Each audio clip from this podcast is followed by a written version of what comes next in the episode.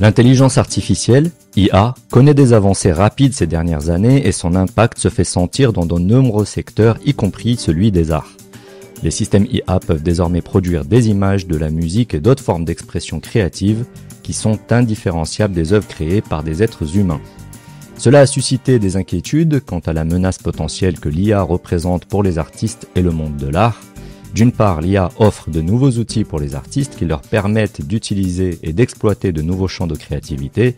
D'autre part, les œuvres générées par l'IA peuvent être produites en masse et distribuées, ce qui rend difficile pour les artistes le maintien du contrôle sur leur création et la protection de leur propriété intellectuelle. Cela soulève aussi des questions sur l'avenir des arts et le rôle des artistes traditionnels dans un monde où les œuvres générées par l'IA deviennent de plus en plus fréquentes. Bonjour Rachid. Bonjour, Comment vas-tu? Ça fait un moment. Ça fait très longtemps, effectivement, mais c'est toujours euh, une joie de te revoir. Alors, euh, c'est c'est un plaisir aussi. Petit, euh, petite surprise, cet édito n'est pas de moi. Et n'est Ah pas bon? de toi non plus d'ailleurs. Ah bon? Il a été généré par euh, l'intelligence artificielle. Bon, on peut donc euh, quitter une IA. studio alors. euh, Bah oui, en gros, il y a beaucoup de journalistes aussi, euh, de, de pigistes qui vont devoir quitter aussi leur euh, leur travail. même tant mieux, peut-être c'est une bonne nouvelle. Ouais, ouais, ouais. Vu ouais. le niveau. Mais alarmant des journalistes L'IA est actuellement. une, est une bonne nouvelle en fait, mais euh, on va y, on va y revenir. Donc oui, c'est un édito qui a été généré euh, grâce à un logiciel hein, disponible que vous pouvez aller voir sur internet directement sur un site qui s'appelle ChatGPT ou GPT-3 ça s'appelle. Et donc voilà, c'est vous interagissez avec, vous lui posez Mhm. n'importe quelle question, il vous répond. Et si vous lui dites écris-moi un édito sur tel sujet, ben, il vous écrit un édito sur tel sujet. Voilà. Tout à fait, mais toujours nuancé, toujours dans le politiquement correct, on va en parler. Oui, Il y a quand même des biais méthodologiques euh, qui nous privent en réalité du vrai potentiel de l'IA. Oui, Parce oui. qu'on l'enferme dans des catégories algorithmiques orientées, ben, il est programmé pour faire ce qu'on lui demande de faire. Donc à partir Ouais. de là, qui euh, finit par il- en faire une IA BFM TV. Je. Euh, oui, question épineuse. oui, oui, tout à fait, tout à fait. Mais c'est un bien finalement pour l'être humain, quoi. Ouais. Euh, c'est un- une mauvaise nouvelle pour ceux qui sont euh, programmés, programmables et qui font ce qu'on leur demande, mais c'est une bonne nouvelle pour Mhm. ceux qui veulent sortir des sentiers battus. Alors aujourd'hui, on compte aborder la question de l'IA dans son rapport avec l'art. Donc, Euh, Oui, tout à fait. Son rapport avec l'IA et puis de façon plus générale, la question que ça pose sur la place de l'être humain et sur la place euh, de l'artiste euh, dans tout ça. Oui. Alors, on peut commencer déjà par euh, définir ce que c'est à peu près euh, l'IA, même si on n'est pas euh, expert là-dedans, mais on prétend pas ex- être expert justement, on, pr- on prétend à la polyvalence. Donc euh, l'intelligence artificielle finalement c'est des algorithmes, c'est du matériel et c'est de la connectivité qui permettent de générer des réponses à des requêtes. Donc je pose une question et j'obtiens une, une réponse entre guillemets intelligente ou proche de l'intelligence euh, humaine.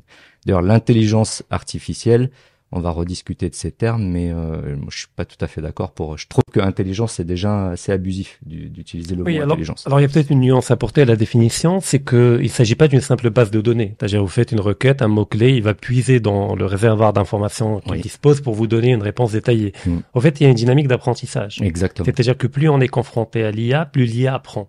Qu'elle apprend à affiner, à orienter, elle peut mê- même adapter la réponse à votre profil si vous échangez pendant longtemps avec elle. Elle Même pas longtemps, j'ai fait le test Ouais. moi-même. En fait, c'était très simple. Donc, je lui ai posé des questions. On, on communique. Donc, je lui pose une question. Je lui dis, euh, euh, voilà, je veux un, un- un rapport sur euh, l'économie de l'Afrique du Sud euh, pendant la période Covid. Donc, elle me donne, elle me donne un petit descriptif.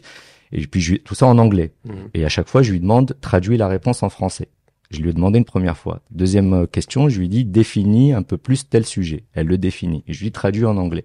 À la troisième, j'ai, j'ai pas eu besoin de lui dire traduit en français. Elle a traduit immédiatement en français parce qu'elle a compris qu'en fait, j'ai, ma langue, la langue principale dans laquelle je Mhm. voulais communiquer, c'était le français. Donc c'est pour Ouais. te dire à quel point Elle Très s'adapte rapidement, rapidement, elle s'adapte. euh, elle s'adapte. Euh, mais elle est, elle- voilà, elle puise dans ce qui est disponible sur Internet finalement. Elle va pas sortir des sentiers battus et euh, Mais qu'elle disons qu'elle puise différemment en fonction du profil de chacun pour lui donner la réponse la plus affinée, la plus adaptée aux besoins de chacun. Exactement. D'où le, le terme intelligent, c'est-à-dire ce qui n'est pas bête, elle ne fait pas que transmettre comme dans une logique de big data, Ouais. mais elle fait des choix et des arbitrages en fonction des données qu'elle capte à travers l'échange qu'elle a avec, avec toi. Ouais, mais alors là où je mettais une réserve sur euh, pourquoi on parle d'intelligence, d'une intelligence, pour moi je suis pas d'accord avec ça, c'est pas une intelligence, c'est des intelligences. Dans le sens où il y a un ordinateur, une intelligence artificielle qui va pouvoir battre euh, Kasparov aux échecs. Mmh. Mais Quoique, il y a un vrai débat autour de ça. Voilà, que mais ça a été truqué ou pas? Bah, Tu as compris en fait ce que je veux dire, c'est elle est très pointilleuse, très technique, elle est capable de répondre à la question qu'on lui pose, mais la même intelligence, vous lui dites fait, quelle est la différence entre une poule et un cheval, elle est incapable de, de, de mmh. vous répondre. C'est-à-dire qu'elle est, elle est intelligente dans un point très précis, dans, une, dans un domaine très précis. Or, l'intelligence de interlegere en latin, c'est ce qui est capable de faire des liens, inter, mhm. entre, euh, legere, les liens. Donc, ce qui est capable de faire des liens entre plein de domaines de, de compétences. Et ça, c'est quand même le, propre de l'homme.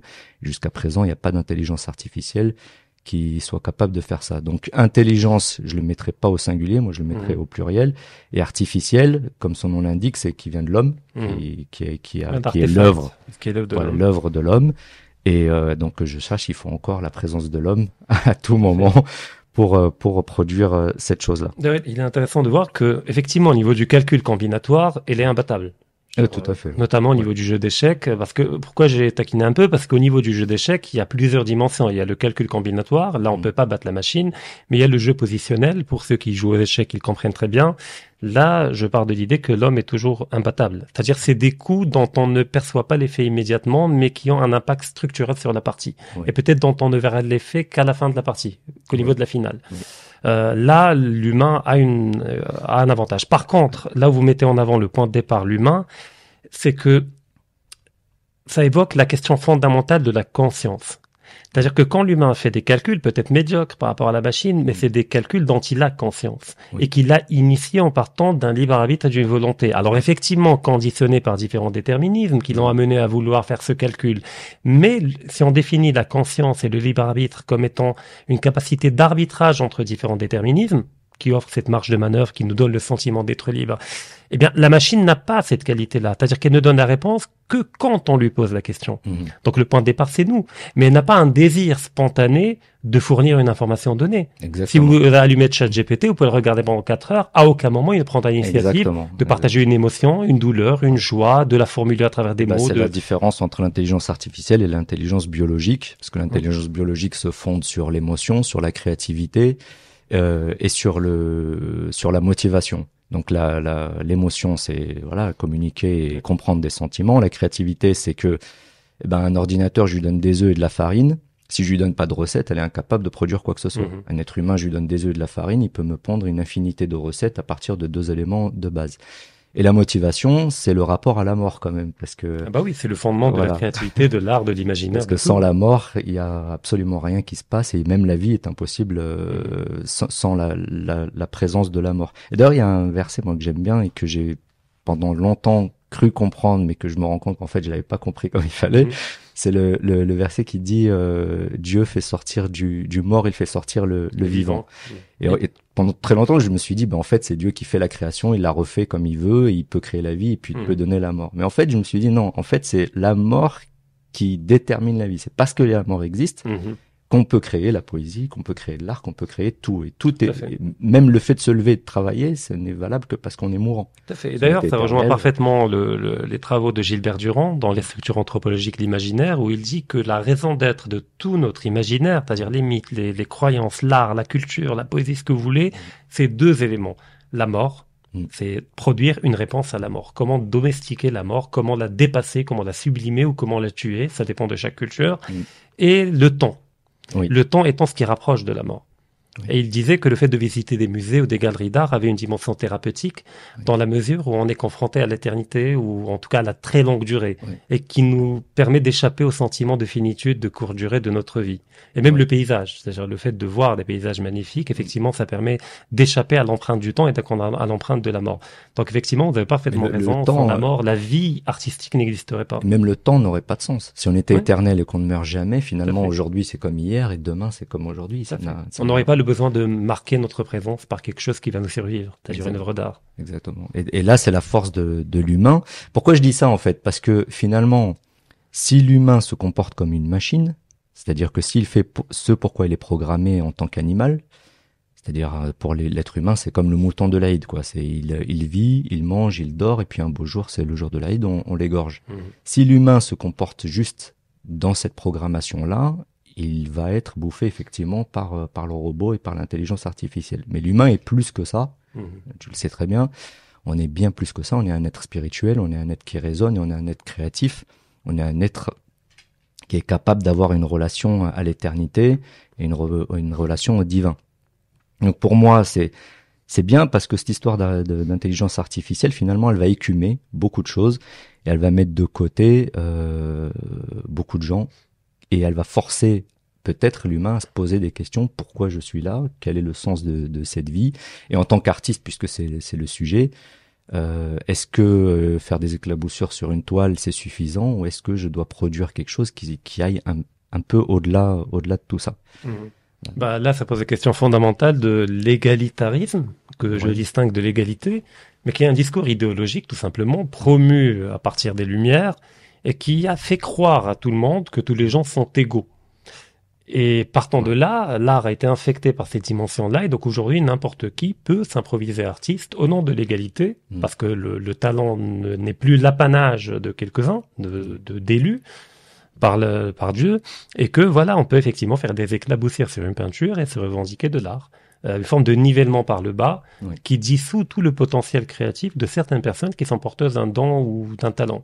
Donc là, effectivement, il y a l'idéologie qui a fini par infester l'art par cet égalitarisme totalement béat et tota-, malheureusement qui est entretenu par le marché. Mais donc, euh, tu as, tu as raison. Et en fait, là où c'est intéressant cette histoire d'intelligence artificielle, c'est que euh, prenez par exemple un graphiste un graphiste à l'époque, euh, dans les années 90, avant qu'il y ait Illustrator, etc., euh, lorsque je sortais des études, il fallait donner à l'imprimeur un truc qu'on appelait un document d'exé, un doc d'exé, qui était des vrais calques physiques posés sur un carton et avec toutes les indications pour l'imprimeur où placer le texte, où placer le, le, titre, où placer l'accroche, où placer les images. Et tout ça, c'était fait à la main. On l'écrivait, on faisait les illustrations à la main, le texte, on l'écrivait nous-mêmes, les titres, les typos, etc., etc. L'ordinateur, quand il est arrivé, il a facilité énormément de choses. Il a automatisé toutes les tâches rébarbatives qui, qui finalement, c'est un bien. Ça nous a débarrassé de beaucoup de choses. Il est resté que le côté créatif. Donc, ce que ça va faire là, c'est que aujourd'hui, vous avez une IA qui est capable de vous générer un logo euh, professionnel en quelques secondes. Vous avez une IA qui est capable de vous gérer, de générer des icônes. Vous faites un gribouillage et vous transformez ça en icône. Qui est capable de vous faire du deepfake, changer le visage mmh. d'une personne par une autre qui est capable de, de dans, dans, le domaine de l'art, de créer une œuvre, de copier une œuvre, d'y intégrer de la symbolique. Hmm. Elle peut même intégrer la, le, le, comment s'appelle le hasard, c'est-à-dire hmm. que chaque coup de peinture ne sera pas le même que le précédent. Il n'y a pas hmm. d'automatisme. Et qui, couplé à certains robots, peut même maintenant un, peindre réellement avec un pinceau, peindre sur un vrai, une vraie toile avec de la vraie peinture. Donc si on reste dans cette comme à l'époque de l'ouvrier qui vissait des boulons toute la journée, mmh. forcément, elle va être euh, remplacée par un robot qui le fera mieux que nous. Donc là, ce que ça va faire, c'est que ça va forcer les artistes à se positionner, à se dire toutes les tâches qui sont automatisées et toutes les tâches qui n'ont aucune valeur ajoutée créative, elles vont disparaître et je vais me faire remplacer. Et donc forcément, l'humain va devoir aller vers plus de créativité, plus de réflexion et produire des choses de plus qualitatives. Mmh. Déjà, il y a le premier élément, euh, la dimension de la symbolique, car effectivement, elle peut introduire de la symbolique, mais à partir d'un canon esthétique dans lequel on l'a situé. C'est-à-dire quand on lui dit produis-moi une œuvre inspirée du style de Rimbaud, euh, pardon, de Rembrandt. parce que j'ai parlé de Rimbaud dernièrement dans une autre intervention Mais par rapport à la poésie. Oui, oui, la poésie, oui. Euh, donc de Rembrandt ou de de, de euh, Michel-Ange, de, mm-hmm. etc. pour la sculpture, pour la peinture, etc. Donc elle va puiser dans toute l'œuvre qu'elle a dans la base de données de tel peintre ou de tel sculpteur, en déduire quelles sont les symboliques prédominantes mm-hmm. et essayer de reproduire avec la marge d'erreur que l'on réglera la même chose. Mais ça n'a pas de sens. Pourquoi? Parce que quand Léonard de Vinci, quand Botticelli a introduit de la symbolique, il y avait ce côté premier dont j'ai parlé tout à l'heure, qui est l'initiative propre au libre arbitre. C'est-à-dire que Botticelli a capté l'air de son temps. Exactement. Il a capté toutes les contradictions latentes que les gens ne percevaient pas.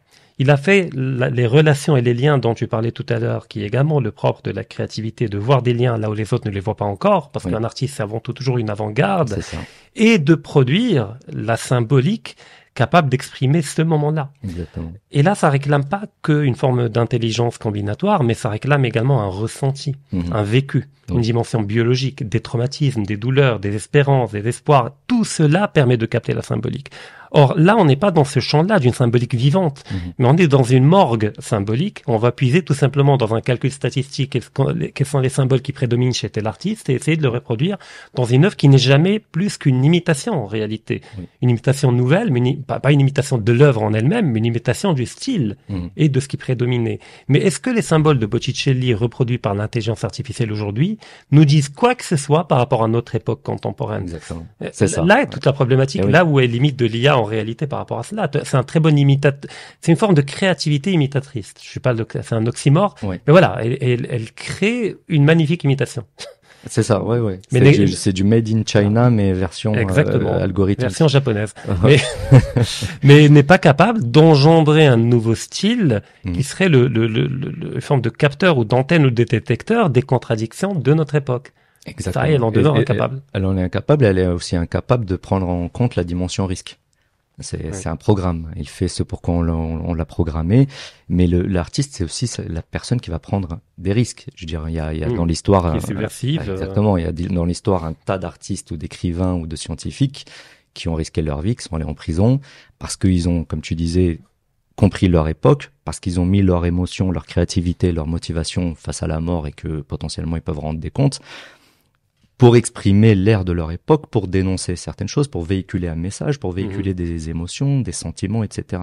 Donc la le facteur risque, si on fait confiance mhm. à l'IA pour créer quoi que ce soit, elle créera déjà rien. Alors on revient à la première idée que tu as évoquée, la question de la mort. Euh, mhm. L'IA ne peut pas avoir peur de la mort. Ben oui, elle est ah. éternelle. Voilà, enfin elle est éternelle jusqu'à ce qu'on débranche. Bah, ça aussi on en a pas parlé. Ouais, mais on n'a jamais entendu une IA crier de douleur.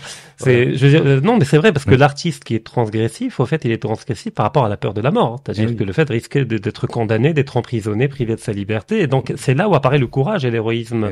Euh, L'IA est incapable de courage, elle est incapable de, de subversion, mm, mm. par définition. C'est le propre de, de l'humain justement, c'est qu'on est fini et que et que euh, bah, notre finitude fait que, comme on dit, l'artiste est tourmenté. Ben oui, il est tourmenté, mais c'est parce qu'il est tourmenté hein qu'il est capable de, de, de, produire ce genre de choses. D'ailleurs, ça me fait penser à, à Brel lorsque un journaliste lui demandait euh, est-ce que euh, est-ce que vous avez le trac?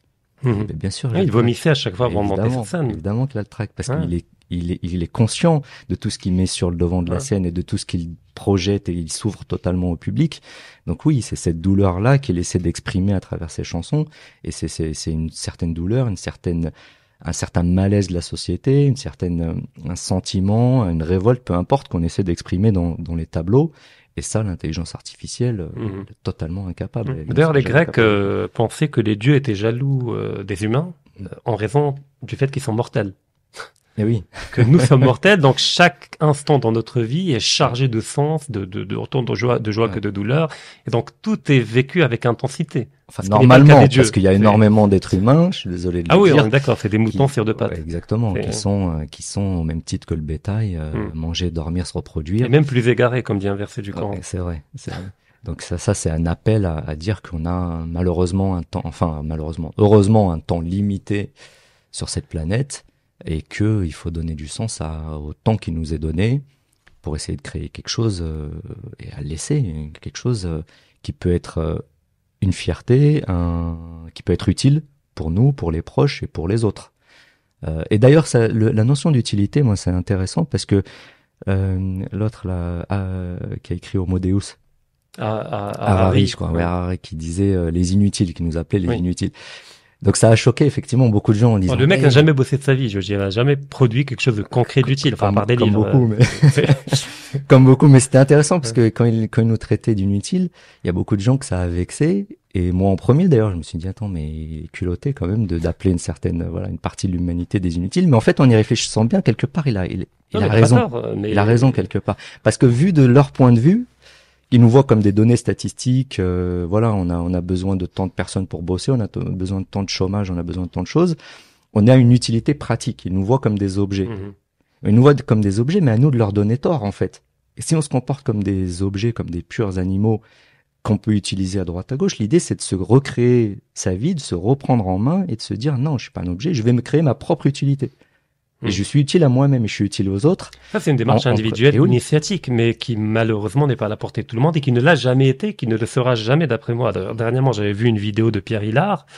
Au fait, il, il, a raison quand il dit que, au fait, je comprends pourquoi l'élite euh, méprise la masse. Je veux dire, quelque part, ils ont raison de la mépriser. Parce qu'on a beau essayer de les éveiller, de leur donner des données factuelles pour montrer en quoi ils sont manipulés, dominés, mais ils persévèrent dans, ces schémas de soumission volontaire, etc. Donc, quelque part, ils méritent d'être méprisés par cette élite-là. C'est même nécessaire parce qu'il y a une masse, malheureusement, importante, en France, mais dans n'importe quel pays, de gens qui ne veulent pas voir. Peu importe l'origine sociale, peu importe leur euh, niveau d'études, Tant que leur petit monde est assuré, ils ne bougeront pas un petit doigt. Ces gens-là euh, nous insultent, euh, nous traitent de tous les noms, de fascistes, de nazis, euh, enfin bref, on a, on a beau leur apporter des preuves, ils nous rejettent. Ils ne peuvent changer d'avis que dans le malheur. C'est-à-dire qu'il faut que leur monde, leur petite vie bien rangée, euh, pipi caca popo, euh, mon compte en banque, ma télé avec Hanouna, il faut que, boum, ça saute. On bouffe quoi? Eh ben, être régime d'achat longtemps, longtemps, longtemps. Et là, il y a ceux qui accepteront de se révolter, puis ceux qui se laisseront crever. Et je vais vous dire aussi une chose, injustice. Je, euh, la justice doit s'appliquer à des gens qui représente une masse qui refuse de se révolter face à la situation actuelle, et en raison de ce caractère amorphe, permettent à nos, à nos ennemis de se développer. S'il y avait vraiment une masse, une masse critique de personnes à se révolter, nos ennemis ne pourraient pas, ne pourraient pas faire le dixième de ce qu'ils font. Si nos ennemis agissent à ce point-là, ce qu'il y a une masse, une masse informe, euh, gluante, vissée sur leur siège devant leur télé, qui bouge pas. À ces gens-là, je considère qu'ils doivent en ramasser plein la gueule, qu'ils doivent être punis, parce que ce sont indirectement des criminels qui permettent, en raison de leur caractère avachi, de développer, de favoriser le développement du mal. Alors, les gens éveillés, entre guillemets, ont un devoir de, compassion. De, compassion déjà, mais également de d'essayer en permanence d'éveiller les autres. Mm. Mais à un certain moment, il faut acter le fait que même si on le fait, de toute manière, beaucoup de gens préfèrent la paresse intellectuelle et préfèrent le confort de la médiocrité. Ça ne veut pas dire qu'il faut baisser les bras, parce qu'il faut mm. toujours laisser cette lumière allumée pour que les gens puissent voir le phare de mm. loin et y aller quand ils le veulent. Mais malheureusement, c'est un fait. La majorité est toujours amorphe et elle est toujours comme les, comme je dis, les vaches qui regardent les trains passer. On l'a vu avec le Covid, on l'a vu avec différents événements. Les gens ne veulent pas savoir. Ils préfèrent le confort de, de, du conformisme. Il y même des études en psychosociologie avec Salomon H euh, qui démontrent que statistiquement, on a 70% des personnes qui sont capables d'aller contre ce qu'ils voient, uniquement pour se conformer au groupe. Oui, c'est euh, terrifiant, mais c'est naturel. Peut-être c'est ce qui a permis à l'humanité de survivre dans des périodes difficiles. C'est-à-dire que quand on est à l'état sauvage, euh, au, niveau du néolithique, euh, on est un groupe de 10 personnes, on se déplace dans la savane. toi, tu as vu un lion, tu as commencé à courir. Moi, je vais dire, ah non, mais moi j'ai un esprit critique. Pourquoi je vais courir comme lui J'attends de voir le lion. Non, l'instinct veut que si l'un court, bah voilà, je fais confiance, je me conforme, tout le monde va courir. Oui, mais on n'est plus dans ce schéma d'adversité, on est capable de prendre une distance critique par rapport à des phénomènes, on n'est plus dans la savane, à ce que je sache. Donc euh, oui, il y a des mécanismes archaïques euh, qui malheureusement continuent de persévérer dans leur être, mais qui n'ont plus leur raison d'être tout le temps et à chaque fois. C'est comme le fait de bailler, euh, quand, c'est contagieux, parce qu'il y a un manque d'oxygène que l'on cherche à compenser par le bâillement, et ben les autres, voilà, ils le font instinctivement. Mm. Mais c'est bien pour bailler, pour courir quand on voit un lion, mais pas quand on est confronté à des phénomènes sociopolitiques ou idéologiques extrêmement complexes, où il faut effectivement du recul. Qu'il faut laisser un peu des électrons libres, que, mm. que l'artiste représente très bien ça, justement. De gens qui sont capables, voilà, de, de, de critiquer, de même de critiquer des fois méchamment dans la mm. radicalité, et de pas produire juste de, de l'art décoratif pour orner les cheminées, mais euh, faire des choses qui soient, qui aillent un peu contre le le courant, hmm. parce que c'est ça qui rend euh, la, chose un peu plus un peu plus belle. Euh, j'ai une question à te poser. Oui. Euh, vu que tu es un brillant artiste, et je peux en témoigner. Et je pense que pas brillant, mais euh, j'invite les gens d'ailleurs à te suivre sur Instagram, TikTok, Azdin Amda. On va mettre le nom en description pour que les gens puissent retrouver les liens. en fait, quand on parle d'intelligence artificielle et de l'impact que cela ou des impacts que cela va générer au niveau du monde de l'art et de la production artistique. Donc la première catégorie, les cancres. En fait, Oui. les, comment on les appelle les artistes protéiformes, voilà, Oui. qui font tout euh, et n'importe quoi. Eux, ils sont en danger. Oui. Voilà, parce que l'IA peut faire mille fois mieux euh, ce qu'il Plus fait. rapide. En fait, c'est les tableaux euh, dans les dans les séries. Voilà, c'est c'est la répétition euh, du tableau euh, en série qui n'apporte absolument. Et puis pas un contemporain crée un terrain favorable. Effectivement, faire un caca sur une toile, c'est génial, c'est une œuvre d'art. Oui, Bon, oui. c'est un terrain favorable. Ouais. Bon, euh, je, ça n'engage que moi. Ça n'engage que Non, moi. mais je suis à peu près d'accord Ouais. sur ça, sur ça, mais bon après on va dire les goûts et les couleurs. Même si on a fait un podcast là-dessus, Ouais, on a bon. expliqué que qu'il y a les goûts et puis il y a la beauté. Et puis il y a les égouts également. Oui. Donc deuxième, deuxième élément, il y a les artistes brillants qui sont dans le, le travail dur, etc., qui sont bousculés quelque Oui. part, ah, pas mis en danger, bousculés. Mais euh, comme tu dis tout à comme tu as dit tout à l'heure, c'est une invitation pour eux à trouver un dépassement. D'ailleurs, un jour- tu m'avais expliqué, je sais pas si tu l'as fait dans un podcast, euh, par rapport à Picasso, l'impressionnisme, etc., Oui. euh, comment la photo Oui, oui, a- exactement. a obligé, Et d'ailleurs, oui, je, je à à repenser l'image parce à que parce que la photo est une représentation fidèle de la réalité. Donc, on même peut- les peut pas artistes faire mieux. Qui font très bien là, qui représentent très bien la réalité, Ouais. même eux sont en danger parce que l'IA peut les remplacer. Donc il fallait que des génies inventent un nouveau paradigme pour dépasser ce challenge. C'est ça. Donc aujourd'hui, peut-être qu'ils sont confrontés au même challenge avec l'IA. Comment la dépasser Ouais. Maintenant, ma question, indépendamment de tout ça, est-ce qu'il n'y a pas un phénomène de paresse qui, qui est très simple, très trivial, très basique, qui au fait est à l'origine de cela? Parce que quand tu me parles d'art, en off, etc., moi, moi, je suis subjugué par voilà cet attachement effectivement au travail dur. C'est pas rien. Il suffit pas d'avoir un talent. Ah oui, c'est des heures et des heures de travail par jour, de répétition, de, de faire le même geste. Ah, à- Comme disait l'autre, si on n'est de- pas passionné là-dedans, on peut pas faire ça parce que c'est un Mhm. travail immense. Le talent, moi j'ai jamais cru au talent, ça n'existe pas.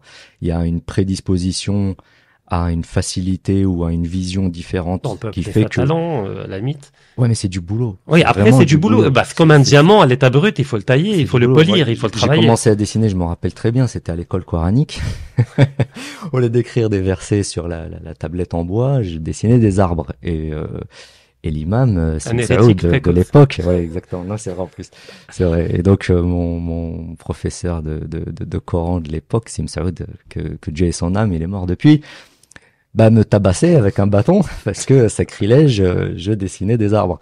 Donc oui, c'était c'était précoce, mais euh, mais après c'est du boulot. C'est énormément, énormément, énormément de boulot pendant que les autres sortent au cinéma ou regarder la télé ou je sais pas quoi. au Moi, foot, je, moi, ouais. je dessinais, je dessinais, je ne faisais que ça, jour et nuit. euh, J'allais au conservatoire euh, trois fois par semaine, jeudi, mercredi, samedi, plus les cours que je prenais, etc. Donc c'est du énormément de Et boulot. puis il y a deux volets de boulot, euh, parce qu'on a beaucoup changé sur le sujet. Premièrement, le volet de la, de la, de la quête de perfection du geste, Oui. d'accord Mais également un énorme boulot pour réintégrer tout l'héritage de Eh ceux oui, qui vous ont eh précédé. oui. La perspective, les mélanges de pigments, la peinture, les, colorimétrie, les- la, la- la géométrie, la lumière, c'est- c'est Donc énorme. déjà là, donc on, on passe des années, on est encore en, en apprentissage au fait. Et ouais, et en fait, et là, et là où ça vous casse le, le moral, c'est que lorsque vous voyez quelqu'un que vous admirez, un artiste, un autre artiste que vous admirez, et vous voyez le- le- le- les choses qu'ils font, et vous faites, Waouh, c'est incroyable. Mais malgré tout cet effort, il y a encore des gens mille fois plus talentueux que nous. Hmm. Et ça, bah, ça pousse à se dépasser encore plus.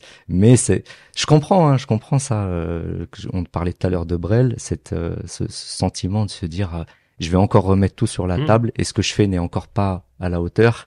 Et je connais d'ailleurs personnellement des artistes qui ont les greniers remplis d'œuvres.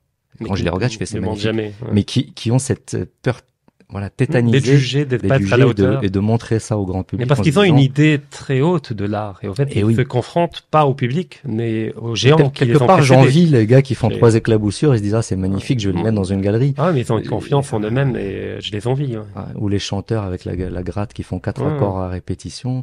Ouais. Ouais, ouais, c'est, ouais, c'est compliqué. Non, hein. mais, mais là, c'est, enfin, je reviens à la question de la paresse parce que pour moi, elle est fondamentale parce que l'art est toujours en partie le reflet de, de- des valeurs dominantes et de l'idéologie euh, prédominante à l'époque. Et là, on a, tout à l'heure, j'ai parlé de l'égalitarisme qui fait croire à tout le monde qu'il n'y a pas besoin de travailler ou d'avoir un talent, de travailler le talent effectivement pour être un artiste. On peut le décréter. C'est un peu comme le genre aujourd'hui. Mmh, On peut décréter qu'on est homme ou femme ou aspirateur ou autre chose. Et le deuxième élément, c'est la liberté. Mm. Parce qu'on est dans un schéma en théorie libéral, même si aucun pays au monde n'est libéral réellement, mais le discours qui domine, c'est celui-là, et cette idée de liberté. C'est-à-dire, en fait, je peux faire ce que je veux. Et l'art contemporain reprend à la perfection ces deux valeurs-là, mais pour mieux pervertir là en réalité l'égalitarisme et la liberté. C'est-à-dire vous pouvez faire ce que vous voulez, vous n'avez pas besoin de travailler, pas besoin de d'acquérir et d'intégrer tout l'héritage historique millénaire de là. Vous pouvez partir de vous-même comme point de départ, vous décréter artiste et puis faire un caca Bah, sur une toile. euh, C'est là où le bas blesse justement. Mais c'est que sais moi- très bien qu'il y a eu des cas où euh, dans un musée on a on a encadré un ananas, on Oui. croyait que c'était une œuvre d'art, Oui, alors que c'est juste euh, c'est juste quoi. un visiteur qui a oublié un Non, mais en ananas. fait, moi, j'ai. mais mais les, Ou la femme des ménages qu'elle laisse. Voilà, elle mais- non, mais ça c'est vrai, les gens peuvent vérifier là. Et Mm. vous écrivez ananas musée art contemporain, il y a un gars qui a oublié ananas dans un musée, et puis les, les, con- les conservateurs ont cru que c'était une œuvre d'art, ils en voilà mis dans un bocal. Bah, en fait, Oui. alors, pour pour euh, pour être euh, nuancé, moi, je n'ai rien contre les gens qui peignent, qui dessinent, qui font ce qu'ils veulent Mais parce que c'est une bonne chose, exactement. Ils peuvent mettre mais c'est pas parce que je chante sous la douche que je peux Oui. euh, me prétendre chanteur. C'est pas parce que je cuisine pour la famille et que je fais des tartes à la pomme que je peux me prétendre pâtissier. Mm. Donc voilà. Donc pour moi, dans le monde de l'art, l'art est un domaine comme un autre. Je n'ai rien contre les gens qui peignent parce que c'est une thérapie pour eux, parce qu'ils y prennent du plaisir, parce qu'ils ont envie d'exprimer des choses.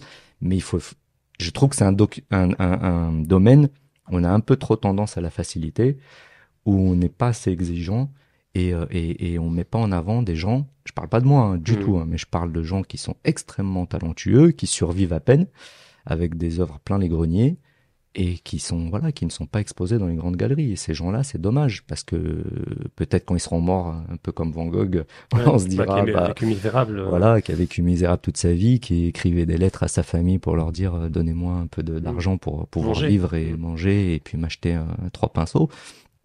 Donc peut-être que ces gens-là seront connus que seront morts, mais c'est dommage de pas pouvoir vivre de sa passion, de vivre de son de son art et de d'a- de montrer aux, autres euh, des choses qui valent la peine d'être d'être vues, des, des, choses belles au sens universel du terme. Bah, donc on invite les gens un peu. Voilà, effectivement, tu as parfaitement raison. On nuancer un peu.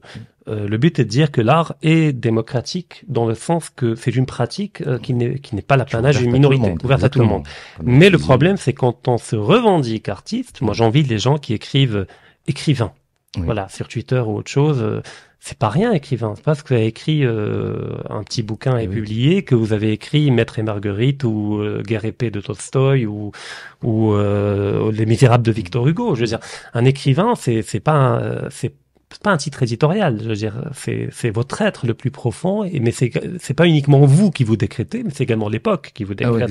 exactement. Il en va de même pour artistes, musiciens, etc. Ou, Donc, ou croyants d'ailleurs. ou croyants, effectivement, on veut est pas de dire je suis on est d'accord. musulman pour être musulman. Donc quelque part, on invite les gens un peu de modestie à, à voir l'art comme une démarche initiatique, thérapeutique, comme tu as dit tout à l'heure, etc. Mais de laisser les autres vous définir comme artiste ou comme écrivain avant de de- d'y croire euh, vous-même.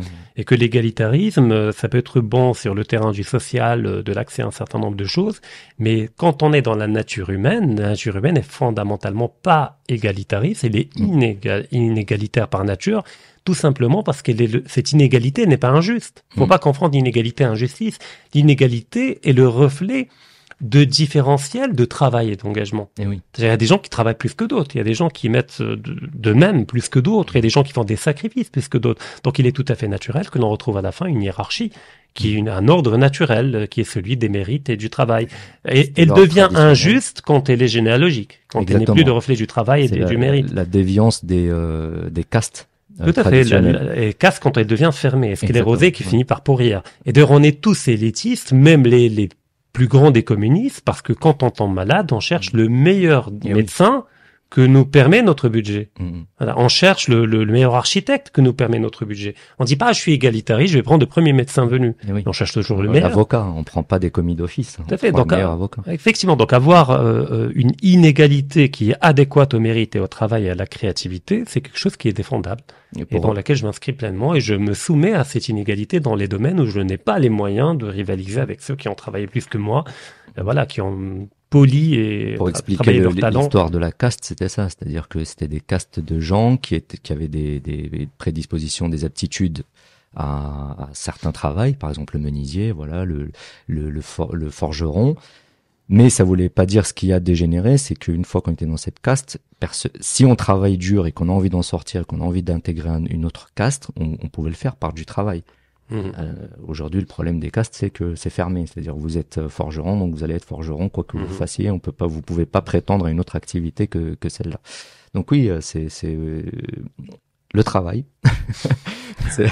Il n'y a, pas de secret, le boulot. Euh, et la passion, être passionné. Si c'est pas votre truc, allez faire, faire autre chose. Je veux dire, faut être passionné. De toute façon, si, si c'est pas votre truc, si vous n'êtes pas passionné, vous pouvez pas bosser 12 heures par jour sur, euh, sur une toile. Ça, c'est, impossible. C'est, pas, donc, vous pouvez rien faire d'ailleurs 10 heures, 12 heures de suite si vous n'avez pas l'envie et, et, le besoin. Mmh. Voilà. Toute la nuit, passer dessus. Et puis peut-être des conseils de parents, euh, vu qu'on est tous les deux de la parents, euh, c'est qu'au fait, il faut ça se travaille très tôt, cet éveil artistique. Et que peut-être qu'il faudrait donner le conseil suivant, c'est d'exposer le plus tôt possible euh, ces enfants mhm. à la dimension de la créativité et de l'art. Afin de déceler peut-être une prédisposition première et d'accompagner son enfant à avoir une démarche artistique tout en étant ingénieur par ailleurs. L'un n'empêche pas l'autre. On peut être ingénieur et artiste ou bah, faire une carrière d'artiste euh, ça dépendra après de l'avenir et comment ça va évoluer. Mais de les exposer au plus d'instruments possibles. Par tâtonnement, le piano, le violon, la flûte. Et après, il découvre ce en quoi il est, il est bon et ce qu'il, ce qu'il aime. Ça, c'est le premier, le, le, le, euh, premier point. Euh, le deuxième point, je sais plus ce que j'ai. Ah, on parlait des enfants. Oui, les enfants, donc les exposer au maximum de choses afin qu'ils trouvent leur voie et qu'il euh, se découvre peut-être des dons. Hein. Mhm. Peut-être qu'un enfant, il a, on, se dit, il, il n'aime rien, mais en fait mhm. non, c'est peut-être juste qu'il n'a pas trouvé. Voilà, ça peut être poésie, ça peut être écriture. Et le pousser là-dedans, euh, comme voie tout aussi valable que tout le reste, parce qu'il y a des mhm. parents euh, qui ont cette tendance à privilégier à faire des hiérarchies. Donc euh, les maths c'est mieux que les lettres, les lettres c'est mieux que l'art. Euh, le sport, enfin bref. Bon, après, on peut pas euh, tout à fait le reprocher, quoique si, dans le sens où ils, veulent le meilleur pour leurs enfants en termes de carrière future. Tu vois, eh ce que je veux dire? Qu'est-ce que le meilleur? C'est ça le. Ça, Là, ça le problème. Parce qu'au fait, le, ce que je veux dire, c'est que leur intention est bonne. C'est pas par la méchanceté qu'ils font la hiérarchie. Non, non, après, elle peut être erronée, effectivement. Elle, elle, est, mais leur intention est bonne. Bien sûr. Moi, je critique pas l'intention. Après, l'optimal, c'est de faire les maths et l'art. Je veux dire, quand on voit les. les... Oui, c'est ça que je voulais dire. les humanités. On en revient à la polyvalence. Chez les Grecs, chez les Romains, chez les Arabes à l'époque. On, on, te critique des fois en disant oui, tu parles de beaucoup de sujets différents, mais en fait non. Il y en a qui le prennent comme un reproche. Moi, je le je, je, mm. je, conçois pas comme ça. Mais la polyvalence, c'est effectivement ce qu'on disait, notre force par rapport à la machine. Mm. C'est le fait de, de, faire des liens entre différents domaines, donc d'être ouvert à, à plein de domaines, de comprendre que la connaissance est un tout et que pour comprendre la connaissance suprême qui est la connaissance de Dieu, j'ai besoin d'outils. Et j'ai besoin des maths, j'ai besoin de la, la poésie, j'ai besoin de la littérature, j'ai besoin de l'art, du dessin pour représenter ce que je vois, etc.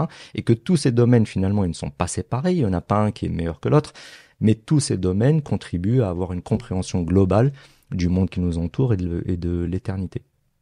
Alors, cher ami, votre conseil pour les apprentis artistes ou les artistes déjà confirmés dans ce nouveau challenge par rapport à l'IA, pour revenir à notre thématique, oui, oui c'est de travailler dur, de développer sa polyvalence, oui. euh, c'est-à-dire de, de, de, travailler toutes les failles de l'IA, c'est-à-dire là où elle ne peut pas eh rivaliser avec l'homme et qui demeure l'apanage de, de l'être humain, et de, de, de, de, contribuer à développer un paradigme de dépassement de ce challenge-là, en développant peut-être un nouveau canon artistique, une nouvelle démarche artistique, euh, de, retrouver une subversion, parce qu'elle a été totalement épuisée par oui. le contemporain, qui peut-être l'était au tout début effectivement. Oui, oui. Qu'aujourd'hui, il est de moins en moins. Comme je dis, on n'a jamais vu un artiste contemporain être emprisonné ou inquiété par la justice. Oui, oui. Il s'attaque qu'à des thématiques, ouais, il s'attaque à leur grand-mère, je veux dire, qu'à des thématiques qui sont pas dangereuses. Exactement. Et là, là ce qui est intéressant, c'est qu'on arrive à un point de rupture, effectivement, où tout comme la photo avait révolutionné l'art euh, au début du siècle, eh ben, on, là, l'IA va révolutionner, je pense, euh, le monde artistique dans ce sens où l'être humain va devoir réellement se poser la question de qu'est-ce qui fait euh, l'humanité, qu'est-ce qui fait l'être humain. Donc son, son l'émotion, la créativité, la motivation, le risque, le, questionnement face à, face à la mort et euh, et et, et, euh, et l'éternité, le questionnement face à l'éternité. Mmh. Donc c'est ça va pousser, je pense, en tout cas moi ça me pousse déjà à faire ça. Qu'est-ce qui fait que je ne suis pas un robot, que je ne suis pas une machine, que je suis un être humain doué de raison et doué de de de, de spiritualité? Et si on perd pas de vue ça, eh ben il y a aucun robot, aucune machine qui pourra rivaliser mmh. contre nous. Et puis dernier élément, pour ma part, je vais conclure euh, là-dessus, c'est que ce qui demeure euh, le monopole euh, par rapport à la machine de l'humain, et, qui a été méprisé pendant des siècles par différentes traditions, c'est le corps. Mmh. On a un corps biologique oui. qui fait qu'il offre une infinité de nuances dans la manière avec laquelle nos intelligences peuvent s'exprimer. Eh oui. C'est-à-dire on peut avoir un niveau tel mais il va s'exprimer en fonction de notre ressenti. Est-ce qu'on est triste? Ça va produire quelque chose de différent que quand on est joyeux, quand on est heureux, quand on est malade, quand on est en bonne santé. Il, y a une il y a une pensée de la maladie. Je veux dire, quand on, d'ailleurs Michel Onfray en a parlé, par rapport à Nietzsche, que la philosophie c'est toujours un corps qui pense. si Nietzsche a, Nietzsche a pensé la, la surpuissance, le dépassement, le, la haine de, de, de, de l'idéologie des esclaves et des, des faibles, mhm. parce qu'il était tout le temps malade. Mhm. Je veux dire, il y a également cette dimension-là. Bah, c'est exactement ça. L'humanité est faite de cas particuliers euh, et la vie est créatrice de différences. Donc, s'il y a, et quand la vie euh, fait de la reproduction, elle ne fait jamais de reproduction à l'identique. Exactement. C'est pas le cas de, d'une machine. et euh, toujours par rapport à cela. Et d'ailleurs là, j'ai oublié ce que je voulais dire. euh, pour toi. Ouais, bon, bah, je vais reprendre après. Donc voilà, donc c'est ça en fait. C'est, c'est comprendre qu'on est des humains, qu'on n'est pas des machines, contrairement à ce que certaines élites euh, semblent penser. On n'est pas des, des, des, animaux. On est des animaux, mais plus que ça. On mm. est un animal assez particulier. On a une connexion spirituelle à l'éternité. On se sait mourant. Mm. Donc euh, utiliser contrairement à l'animal qui meurt, mais qui n'a pas la conscience de longue durée de sa propre mort. Et eh oui. Il ne, il n'en a conscience que quand elle est là. Quand il a mal, il va mourir immédiatement. Et encore, je sais même pas si mais peut-être, peut-être, les éléphants, ils ont des cimetières, etc. Euh, d'éléphants, pourquoi pas. Mais effectivement, en fait, il faut se réapproprier ce qui fait de nous des êtres humains et comprendre réellement ce qui fait notre humanité. Et quand on va refaire le lien avec notre humanité et avec l'éternel, là, on va pouvoir peut-être créer quelque chose de nouveau. Bah merci infiniment, cher bah, ami. Plaisir, On termine sur ces mots euh, optimistes. Merci. Et, plein d'espoir et de challenge. Et, oui. et, je vais mettre en lien et en descriptif euh, les liens vers euh, les œuvres de notre ami Astin Amdar. Ah, je suis pas trop réseaux sociaux, moi. Du coup, je cache beaucoup de choses à la maison. Je mets très peu sur Internet, mais bon, voilà. Mais bon, vous, aurez un échantillon. Vous aurez un échantillon. On va en parler prochainement, Inch'Allah. Mm. Je vous remercie de nous avoir suivis et je j'invite tous les auditeurs et auditrices d'ODC TV à s'abonner, à liker et à partager nos épisodes et nos vidéos. À très bientôt. Merci. À, très bientôt, cher ami. Merci. Toi aussi.